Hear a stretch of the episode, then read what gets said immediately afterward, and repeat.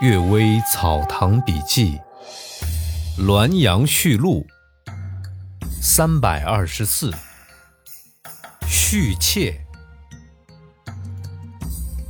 郭时周说，河南有一位富豪，官场退休回归故里，年纪已经六十多岁了。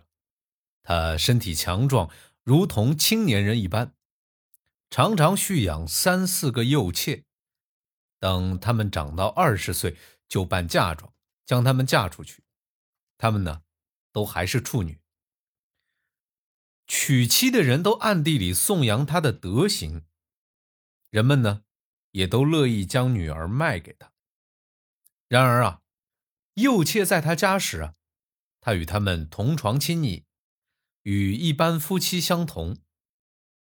有人认为啊，他只是取月经做药饵。也有人认为他只是娱乐耳目。实际上，年岁大了，缺乏男人的功能，没有人知道究竟如何。后来，他家的女仆私下里泄露了秘密，实际上，他是让女子供他鸡奸。有一位老朋友私下询问实情，他并不隐瞒，说：“我血气还旺盛。”不能根绝世欲。如果与女子交媾还可以生孩子，实在担心成为死后的拖累。如果渔猎男色，又担心出现家母猪乱搞老公猪的事，成为子孙的羞耻。所以想出这个邪门的办法。这件事啊，属于奇创，古所未闻，闺房之内无奇不有。床第之事不必深究，只是年年更换幼妾，使良家女子得到再嫁的名目，好像对人的声誉有所损害，但不拖延他们的婚期，不损伤他们的贞洁，又好像对人有恩泽。这种公案，简直无法判断他的是非。葛介洲前辈说：“这不难评判啊，他只不过……”自恃财产丰裕，在法外纵淫而已。以前窦尔东抢劫，必定留下御寒的衣服、回家的路费给被抢的人，自认为有德行。这位老人所谓有恩德，也像窦尔东的做法一样罢了。第二个故事，丁一士。家乡里啊，有一个叫丁一士的人，动作敏捷，力气巨大。兼习技击超距的技艺，两三丈的高度他能翩然跃上，两三丈阔的距离他能翩然越过。我年幼之时还见到过他，曾请求他让我目睹他的技艺。他让我站在一个厅堂之中，我面向前门，他就站在前门外面与我相对；我转向后门，他就站在后门外面与我相对。如此七八次啊！原来啊，他一跃就飞过屋脊。后来他去杜林镇，遇到一位朋友，朋友请他到桥边酒店饮酒。酒足饭饱之后，两人一起站在河岸之上。朋友问：“你能越过这条河吗？”这一世啊，应声耸身越过河，到达对岸。朋友招呼他回来，他又应声越过来。脚刚踏上岸，不料这河岸已将要坍塌，进水站立的地方有个裂缝，一是没有看见，误踏在上面，河岸坍塌了二尺左右，他就随着坠入河中，顺水流去。他一向不会游泳啊，只从波浪中涌起几尺高，能够笔直向上。却不能靠近岸边，仍然坠落水中。这样多次上月，用尽力气，最终溺水而死。天下的祸患，没有比自以为有恃无恐更大的了。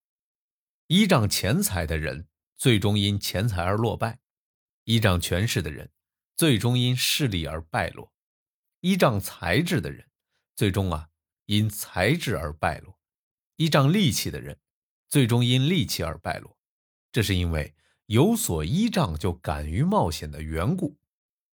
田宗岩先生在滦阳买了一根崂山拐杖，自己在上面题诗说呀：“月溪花尘伴我行，路当坦处一防轻。感因视耳心无虑，便向崎岖步步平。”这是真正有阅历的话，应当效法并牢记于心呐。第三个故事，尼姑和尚。沧州甜水井有位老尼姑，称慧师傅，不知道是他的名还是号，也不知是不是这个慧字，只是乡城沿袭称呼他而已。我年幼之时，曾看到他出于。外祖父张公家，他遵守戒律严谨，连糖都不吃。他说啊，这糖也是猪油所点成的。他不穿裘衣，说寝皮啊与吃肉是相同的。他不穿绸缎的衣服，说制成一尺帛需要一千条蚕的性命。供佛用的面巾一定要自己制作。说这世上的面筋都是用脚踏出来的，焚香一定要敲石取火。他说呀，灶火不清洁，或清水一杯，或一日一顿，自给自足，从不用心木化。外祖父家的一个女仆将一匹布施舍给了他，这老尼姑仔细看了一番，说：施舍必须用自己的财物才算有功德。家里由于失去这匹布，鞭笞了几个婢女，佛怎能接受这种物品呢？女仆将真情相告：“我当初认为啊，有几十匹布，主人未必一一点检，所以偶尔取了一匹。不料啊，连累他人受鞭打，日夜遭到诅咒，内心实在不安，所以施舍他，以求忏悔罪孽。”老尼姑将布扔给他，说。那既然这样，为什么不暗地里送到原处，他人得以证明清白，你也可以安心了。女仆死去几年之后，他的弟子才泄露这件事情，所以人们才知道事情的原委。乾隆十九二十年间，老尼姑已经七八十岁了，忽然之间造访我家，说将要去潭柘寺拜佛，替小尼姑受戒。我偶尔提起上述事情，他摇头说：“其实啊，没有这件事情，不过是小妖尼多嘴罢了。”人们都感叹他为人忠厚。他临行前请我题写佛殿一块匾额，我托赵春健代为书写。老尼姑和尚说：“谁书写就请题写谁的姓名，在佛的前面，不要做狂语。”改为赵春健的姓名，他才将提额拿去。以后啊，没有再来过。我进来问沧州人，已经没有人认识他了。又有锦城天齐庙一位和尚，是住持果城的第三个弟子，世人尊敬他，都称他为三师傅。因此啊，亦亡了性命。果城的弟子很不正派，大多四处木化。只有这位和尚不坠宗风，没有大庙里管接待应酬的和尚的释怀气，也没有法座禅师的娇贵气。他戒律精苦，即使远行千里，也整装徒步而行，从来不乘车马。先兄秦湖曾经在路上遇到他，执意邀请他同车，他始终不肯上车。官吏来到庙里。他待他们的礼节不增加一分，村民百姓来到庙里，他待他们的礼节也不减少一分。人们多布施、少布施、没有布施，他都一样的礼待他们。坐禅诵经之余，他只端坐在一个房间之内，外人走进庙中如入无人之境。他为人处事都如此类。然而啊，乡里的男女。没有人不称赞三师傅道行清高。等到问他们道行在何处，清高在何处，却茫然不知从何回答。三师傅感动人心的，正不知是什么缘故。我曾以这个问姚安公，姚安公说：“根据你所看到的，他有不清高之处吗？